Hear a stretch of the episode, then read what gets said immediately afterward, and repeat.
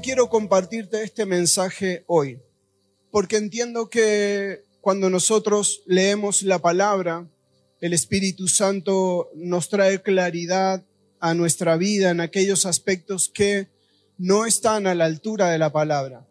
¿Les ha pasado de leer la palabra y querer relacionar el pensamiento que el texto bíblico tiene con lo que vos estás pensando y tu pensamiento difiere en muchas ocasiones de lo que la Biblia dice, ¿sí o no? La palabra siempre trae luz sobre los pensamientos, las emociones, las actitudes que tenemos, no están al nivel de la palabra. Y si esos pensamientos no están al nivel de la palabra, hay que reformarlos, hay que cambiarlos, hay que modificarlos de alguna manera. Creo yo que muchas veces hemos tratado de modificar la palabra y no el pensamiento. ¿A cuánto les ha pasado? ¿No te ha pasado de leerla y que la luz del Espíritu Santo te haga reformar una actitud y que vos, en vez de cambiarla de actitud, quieras cambiar el mandamiento buscándole la vuelta para que quede conforme a lo que vos está pensando? Nos pasa a todos, tengan paz, porque eso es la naturaleza que tenemos, es una naturaleza de pecado que va en contra de la palabra. Entonces, cuando existe este tipo de diferencia a lo que la palabra dice y lo que nosotros pensamos, hay que reformar, hay que cambiar, hay que modificar lo que nosotros estamos sintiendo y no lo que la palabra nos está diciendo como mandato, como decreto o como palabra de Dios por medio del Espíritu Santo. Reforma es el resultado de un despertar religioso. Nosotros somos producto de una reforma. Esto nace con Lutero. Y es importante que vos puedas aprender estas cosas. Esto te lo enseña el poder leer la palabra, el poder investigarla. Y muchos se harán la pregunta y dirán, pucha, pastor, pero vos sos pastor y te dedicas a eso. No fui toda la vida pastor, pero dediqué tiempo a leer lo que me salva, lo que me sana y lo que me hace vivir en plenitud y en prosperidad. Somos producto de una reforma. La reforma es el resultado de un despertar religioso cuyo fin es el deseado de una vida espiritual acorde a los principios de la palabra. Cuando Lutero va por la reforma, entendió que el contexto religioso que en ese momento estaba atravesando la iglesia estaba en decadencia en la vida espiritual y por lo tanto en la vida moral, porque lo espiritual te lleva a lo moral. Lea Romanos, ética, habla mucho desde el capítulo 5 al 8 en adelante, habla mucho de cosas morales, familiares, paternales, sociales. Y cuando nuestros pensamientos no están de acuerdo a la palabra, hay que reformar nuestra manera de pensar y hay que cambiar y, y tiene que venir esa reforma en nosotros. El contexto de ese momento no era el mejor, porque Lutero vio que en la iglesia no estaba sucediendo lo que dice el libro de Primera de Timoteo 3, 2. Por esa razón, un líder de la iglesia debe ser un hombre que lleve una vida intachable, debe serle fiel a su esposa, debe tener control propio, vivir sabiamente y tener una buena reputación con agrado debe recibir visitas y huéspedes en su casa y también debe tener la capacidad de enseñar. Eso no sucedía en la iglesia en la que Lutero era parte. Los líderes eran corruptos, manejaban y manipulaban la palabra a tal manera de hacer pecar al pueblo. Entonces Lutero comenzó a ver que era necesario una reforma porque lo que decía la palabra de lo que tenía que ser la iglesia no estaba pasando. Necesitaban reformar el pensamiento, la manera de llevar la iglesia adelante. Por lo tanto, Lutero, un monje, filósofo, teólogo y profesor de la escuela bíblica de la iglesia en la que él estaba, notó que la iglesia estaba muy distante de lo que la palabra decía, que los líderes de la iglesia estaban distantes de lo que la palabra decía. Por eso escribió 95 tesis con respecto a estar en contra de esa manera y en esas 95 tesis les dio una solución. La palabra de hoy se llama la gran reforma y quiero que me acompañes al libro de Nehemías. Nehemías 13, la gran reforma de Nehemías. lo que Nehemías tuvo que hacer, porque en el momento en que Nehemías era gobernador de Israel, vio que la iglesia, los líderes, los sacerdotes y el pueblo no se manejaba tal y como la palabra decía que el sacerdote, el liderazgo y la familia se debían manejar. Entonces Nehemías reformó en el pueblo tres cosas importantes. Las finanzas en el templo, el Shabbat Shalom, el día del Señor y las familias. Cuando usted vea de reformas, lea el capítulo 13 del libro de Nehemías. Nehemías continúa de Esdras. Esdras, Nehemías y como consecuencia vienen las crónicas de los reyes. Tres libros eran uno solo, pero se decidió abrirlos para darle lugar a quienes lo escribieron por lo que habían hecho. No vengo hoy día a querer ser un maestro porque no lo soy, pero vengo hoy día a que puedas ser reformado, discípulo, líder, familia, en tu manera de ver la casa del Señor, el día del Señor y la familia que Dios te entregó. Vengo a decirte que quizás la manera que tenés de verlos no es como la palabra quiere que lo veas. Vengo a reformar tu visión de esta casa. Vengo a reformar tu visión de este día. Vengo a reformar tu visión de lo que Dios dice que es tu familia. ¿Están dispuestos? Amén. Versículos salteados del libro de Nehemías. Antes de esto, el sacerdote Eliasib, quien había sido designado para supervisar los depósitos del templo de nuestro Dios y quien también era pariente de Tobías, había rediseñado un gran depósito y lo había puesto a disposición de Tobías. Anteriormente, usaban el cuarto para almacenar ofrendas de grano, incienso, diversos utensilios para el templo del Señor, diezmos de grano, de vino, de aceite de oliva, destinado a los levitas, a los cantantes y a los porteros, también las ofrendas para los sacerdotes. Cuando regresé a Jerusalén me enteré del acto perverso de Eliasib de proporcionarle a Tobías una habitación en los atrios del templo de Dios me disgusté mucho y saqué del cuarto a todas las pertenencias de Tobía. Le exigí que purificaran las habitaciones y volví a colocar los utensilios para el templo de Dios, las ofrendas, los granos y el incienso. También descubrí que no se les había entregado a los levitas las porciones de comida que les correspondían, de manera que todos ellos y los cantores que debían dirigir el servicio de adoración habían regresado a trabajar en los campos. Inmediatamente enfrenté a los dirigentes y les pregunté, ¿por qué ha sido descuidado el templo de Dios? Luego pedí a todos los levitas que regresaran y los reintegré para que cumplieran con sus obligaciones.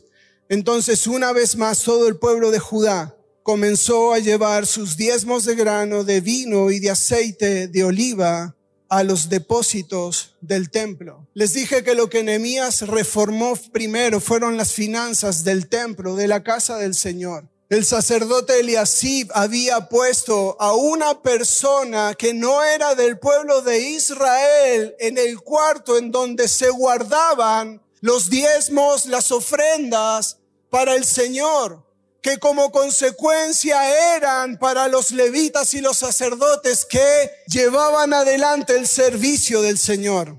Eliasib, sacerdote, pastor en ese tiempo, había permitido pecado en el templo de Dios, haciendo partícipe del templo a un Tobías, un moabita, a un Tobías que era de otro pueblo con quienes no se podían reunir. Lo había hecho dormir en el templo de Dios. Es más, la palabra dice que reacondicionó el lugar en donde estaban los diezmos, los pactos, las ofrendas. O sea que de lo que Dios determinó santo, Eliasib se creyó con el poder para agrandarlos para un mundano, para un pecador.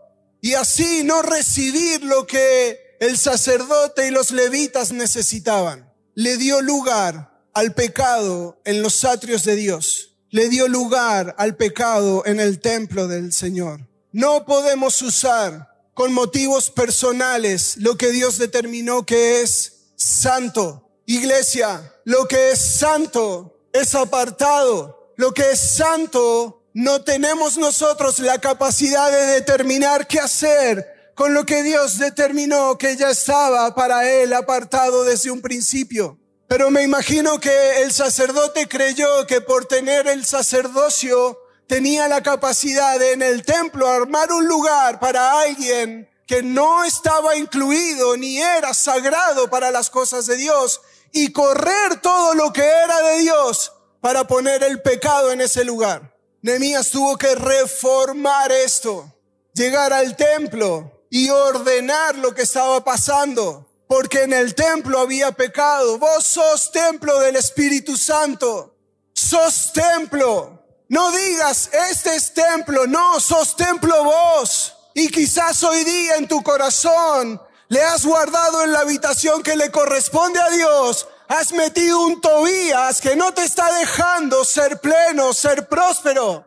Le has dado el lugar a un pecado, el cual Dios se dijo un día no a eso y lo abrazaste. Quisiste modificar un mandamiento porque no tuviste la capacidad de reformar un pensamiento que te llevaba a plenitud e hiciste alianza con el pecado y en el templo de tu corazón, al lado del atrio y del altar del Dios que tenés, pusiste un ídolo. Y ese Tobías puede ser tu esposo, ese Tobías puede ser tu hija, ese Tobías puede ser tu esposa, ese Tobías puede ser tu trabajo, ese Tobías puede ser tus ahorros, tu auto, tu casa, tus vacaciones, tus viajes, tu ropa. Porque lo que es consagrado y santo, no tenemos no tenemos la capacidad de reformar nosotros lo que Dios determinó que es santo para la casa, que es apartado para el Señor. Darle el lugar a Tobías era poner un ídolo al lado de Dios. Y ustedes saben lo que pasa con el pecado y con Dios. Dios, en su infinita misericordia y gracia, se aparta. Dios no comparte sala con nadie. Dios no comparte tu corazón con nadie. Iglesia, Dios no comparte tu corazón con nada ni con nadie. O sos 100% para Él, o sos 100% fuera de Él. Pero Él no se va a meter en una habitación, a lo cual lo corriste a Él de ahí y pusiste un Tobías, pusiste pecado en lugar de Él. Segunda de Corintios lo dice así. ¿Y qué clase de unión puede haber entre el templo de Dios y los ídolos? pues nosotros somos templo del Dios viviente. Como dijo Dios, viviré en ellos, caminaré entre ellos, yo seré su Dios y ellos serán mi pueblo. Dios hoy viene a reformar tu manera de pensar con respecto a las finanzas de esta casa. El incumplimiento de las finanzas con esta casa perjudica el servicio de esta casa.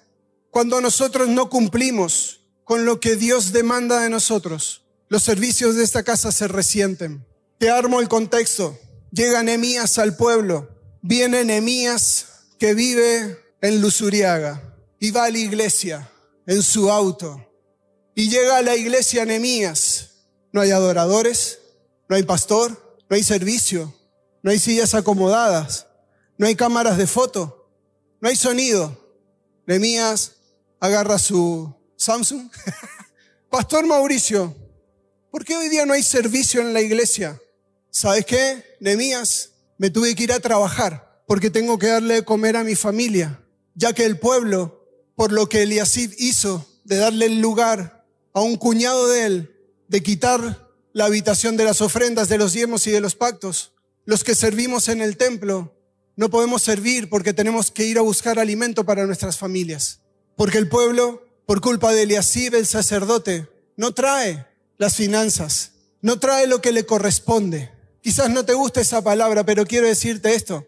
Iglesia Manantiales Mendoza, el día que aceptaste a Cristo en tu corazón, te comprometiste a sostener la iglesia en su nombre. Te comprometiste a sostener palabra en este lugar. Te creíste que solo era aceptarlo, no. Hay una letra chiquita abajo. Hay un compromiso con quienes sirven, con quienes dan palabra. O imagínate llegar un día acá y, Pastor Fernando, con un pedido ya. No tiene que estar en la iglesia predicando, es que tengo que mantener mi casa. Y el pueblo no se compromete con el Señor a traer lo que le corresponde para sostener la palabra de ese día. Entonces, tengo que trabajar para sostener mi familia. Textualmente es lo que pasó. Vi a los servidores, vi a los levitas, vi a los porteros trabajando en las fincas, en vez de estar sirviendo. No es que el pueblo no les daba lo que ellos necesitaban porque no hacían su trabajo. No hacían su trabajo porque el pueblo no estaba comprometido con el Señor, por lo que el sacerdote había hecho en el templo. Descuidamos la casa del Señor cuando lo que tenemos que traer no lo traemos. Se resienten los servicios de la casa, se resiente todo lo que hoy día vos ves. Vos hoy día estás acá, luz, buena iluminación, buen sonido, sillas cómodas. Quiero decirte algo, eso no se paga con oración. El pastor Fernando es muy ungido, tiene palabra, pero de la boca billetes no le salen. Entonces se resiente el servicio. Y si se resiente el servicio, ¿qué es lo primero que falta? Palabra. Vos estás acá por una palabra. Vos estás acá escuchando palabra de vida, palabra que te sustenta y que reforma tu vida plenitud. Entonces Nehemías tuvo que reformar esto en el templo porque no había nadie en la iglesia, ni los que servían estaban. Te digo algo, esta palabra de Nehemías es lo histórico de Malaquías 3. ¿En qué me han robado? Este Nehemías es lo que en Malaquías 3 se dice del pueblo, o lo que Dios le dice a los sacerdotes. Reformemos la manera de pensar con respecto a las finanzas de la casa. Reformulémonos los pensamientos que tenemos con lo que Dios nos compromete a traer para Él y por Él, para que los servicios de esta casa siempre sean con excelencia, siempre sean a la altura de lo que la palabra dice que su casa debe ser, que sus pastores deben ser, que la palabra debe ser, que el servicio tiene que ser. Nehemías 13:15. En esos días vi a unos hombres de Judá pisando en sus lagares en el día de descanso. Además recogían granos y los cargaban sobre burros y traían su vino, sus uvas, sus higos y toda clase de productos a Jerusalén para vendérselos en el día de descanso. Así que los reprendí por vender sus productos en ese día. Versículo 17, de modo que confronté a los nobles de Judá. ¿Por qué profanan el día de descanso de este modo tan perverso? Les pregunté. Versículo 19. Entonces ordené que todos los viernes se cerraran las puertas de Jerusalén al caer la noche y que no se abrieran hasta que terminaran el día de descanso. Envié algunos de mis propios sirvientes a vigilar las puertas para que no pudiera entrar ninguna mercadería en esos días de descanso. Luego ordené a los levitas que se purificaran y vigilaran las puertas para preservar la santidad del día de descanso. ¿Qué otra cosa reformó Nehemías? El Shabbat Shalom, día de reposo, día de paz. Y al que te diga Shabbat Shalom, decile Shabbat Alaichem, la paz esté con vos. Ese es día de paz. Ese es el día que Dios estableció en el libro de Deuteronomio 5 en adelante. En el libro de Éxodo, en el capítulo 20, Dios da un cuarto mandamiento trabajarás seis días, harás tu obra en esos días y al séptimo día descansarás. ¿Por qué? Porque Dios en seis días formó la tierra y el séptimo día descansó. Cuarto mandamiento, es lo que estaban violando los israelitas. Cuarto mandamiento. No podías trabajar ni vos, ni tu esposa, ni tus hijos, ni tu criado, ni tu burro. No podías hacer nada. Tenías que descansar, paz en la casa, sanidad, restauración, juntarse el pueblo, buscar a Dios, orar por Él, adorarlo, nada más, cero trabajo. Pero en Deuteronomio 5 dice, trabajarás seis días y harás toda tu obra en seis días, pero al séptimo día descansarás porque ese día saliste de Egipto, fuiste libre. Se reformó el cuarto mandamiento y se reformó porque Cristo murió un viernes y resucitó un domingo. Ese domingo de resurrección es este día que vivís hoy. No es solamente la Pascua. Por eso es tan importante. No es que descansás porque Dios hizo en seis días la tierra. Eso fue en Éxodo. Después del libro de Deuteronomio descansás porque un día como hoy el Salvador vive, porque un día como hoy fuiste liberado de la muerte, porque un día como hoy restauraste tu casa, porque un día como hoy Él te dio palabra, prosperidad y plenitud. Entonces, ¿Por qué no se respeta el día de hoy? Porque se viola, ya que es tan importante. Este día, domingo, por la resurrección de Cristo, se anunció el día del Señor. Es nuestro Shabbat Shalom. Y es momento de paz. Es momento de recibir. Es momento de sentarse en la casa y sanar relación con los hijos. Es momento de sentarse con la esposa y el esposo y lo que no pudiste hacer en seis días, lo puedas hablar en una o dos horas de un domingo. No es momento de trabajar, es momento de paz, de recordar tu Shabbat Shalom, que Jesucristo un día como hoy resucitó por vos y resucitó por mí.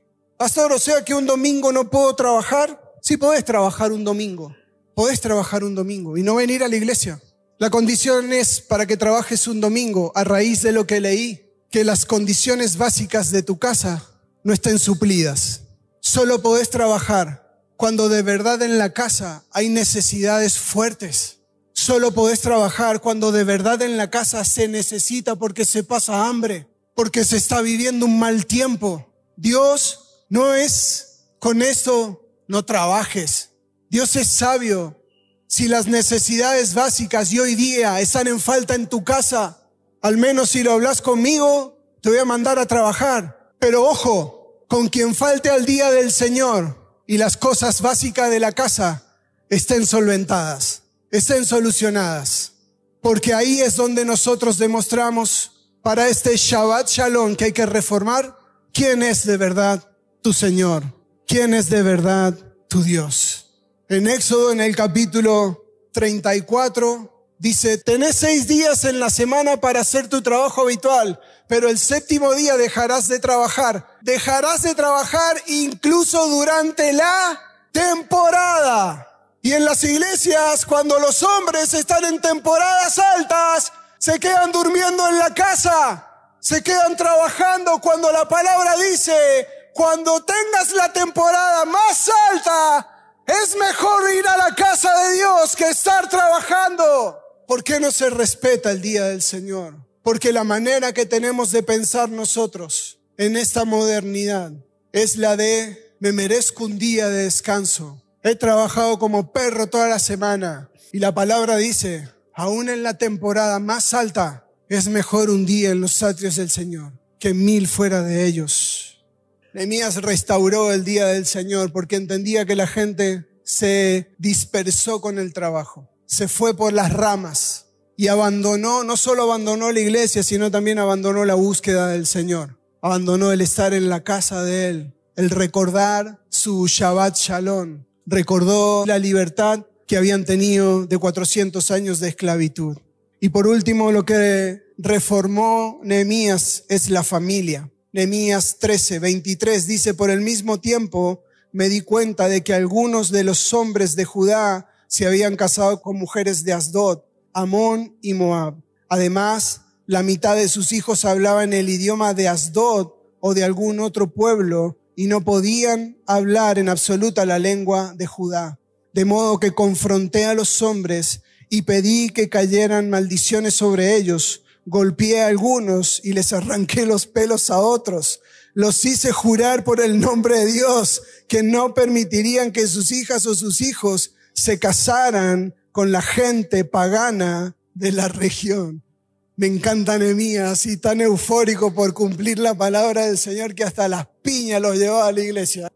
Pero Nehemías tenía esta capacidad y los que han estudiado la palabra lo ponen como titular del libro Anemía, no solo porque lo escribió él, sino por esta pasión de hacer cumplir, de hacer cumplir a cualquier precio la palabra del Señor en el pueblo, en el sacerdocio y en la familia. Nehemías revisa las familias del pueblo para ver cómo están los hijos y se da cuenta que en vez de hablar de la lengua de Judá, hablan los idiomas de los otros pueblos y le agarra bronca decir, ¿cómo puede ser que en una familia cristiana la generación hable más del videíto, hable más del TikTok, hable más del Facebook que de la palabra. Hable más de las familias de afuera, hable más de los negocios que de lo que en realidad el idioma cristiano tenemos que tener.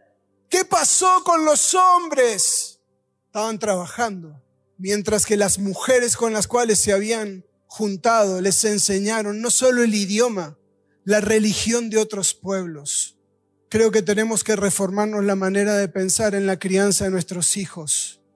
Y a los hombres les digo, hacerse cargo más de la crianza de los hijos, porque tendemos a soltar todo sobre nuestras esposas, cuando quienes les van a impartir el lenguaje de Cristo vamos a ser los esposos a nuestros hijos. Confrontó a los hombres y les dijo, ¿qué pasó? Que en tu casa no se habla con el lenguaje de Judá y se está hablando de otros dioses. ¿Qué sucedió? ¿Qué hiciste? ¿Por qué trajiste maldición sobre esta generación que hoy día sabe más de redes sociales que de la palabra que te di para que le entregaras?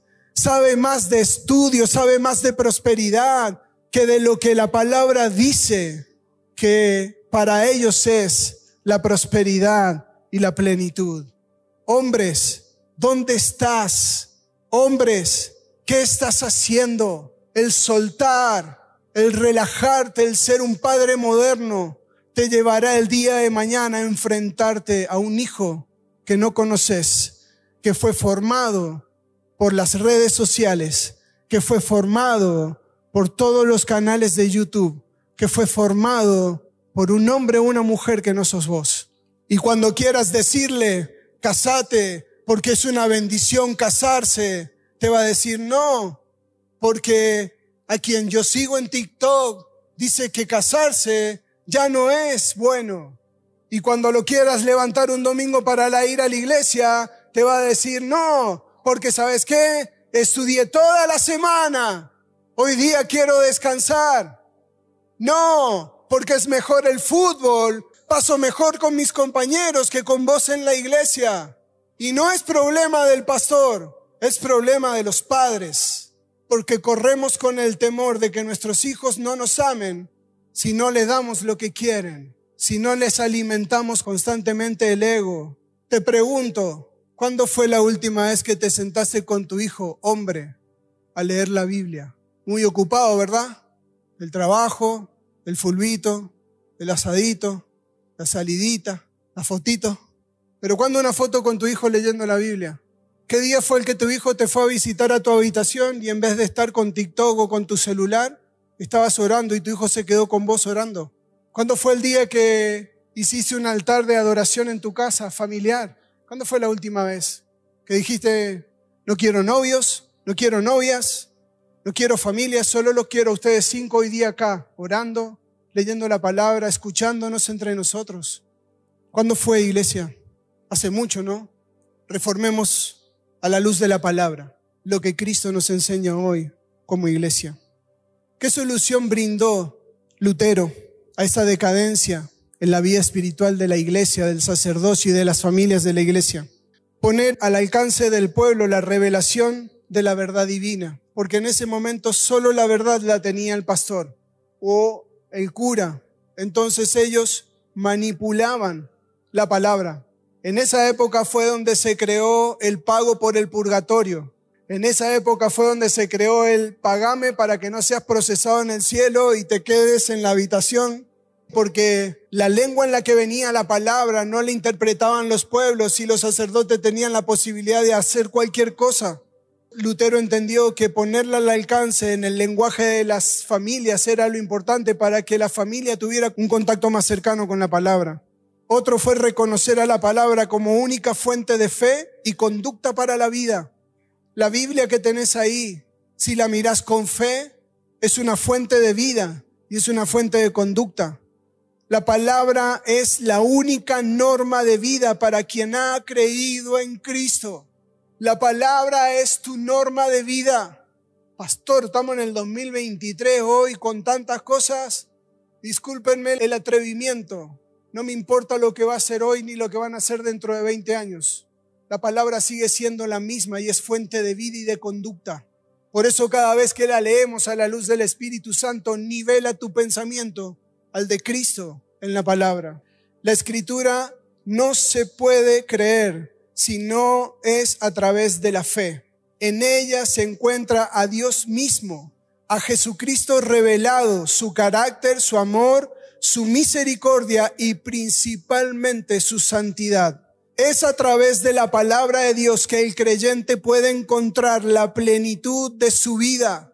No se encuentra en el fútbol, no se encuentra con un título la plenitud de la vida, ni se encuentra casándote con el más rico ni casándote con la más rica. No se encuentra la plenitud queriendo tener hijos rubios, altos de ojos verdes. No se encuentra la plenitud pesando 50 kilos, pesando 110. La plenitud se encuentra en la palabra, a la luz del Espíritu Santo.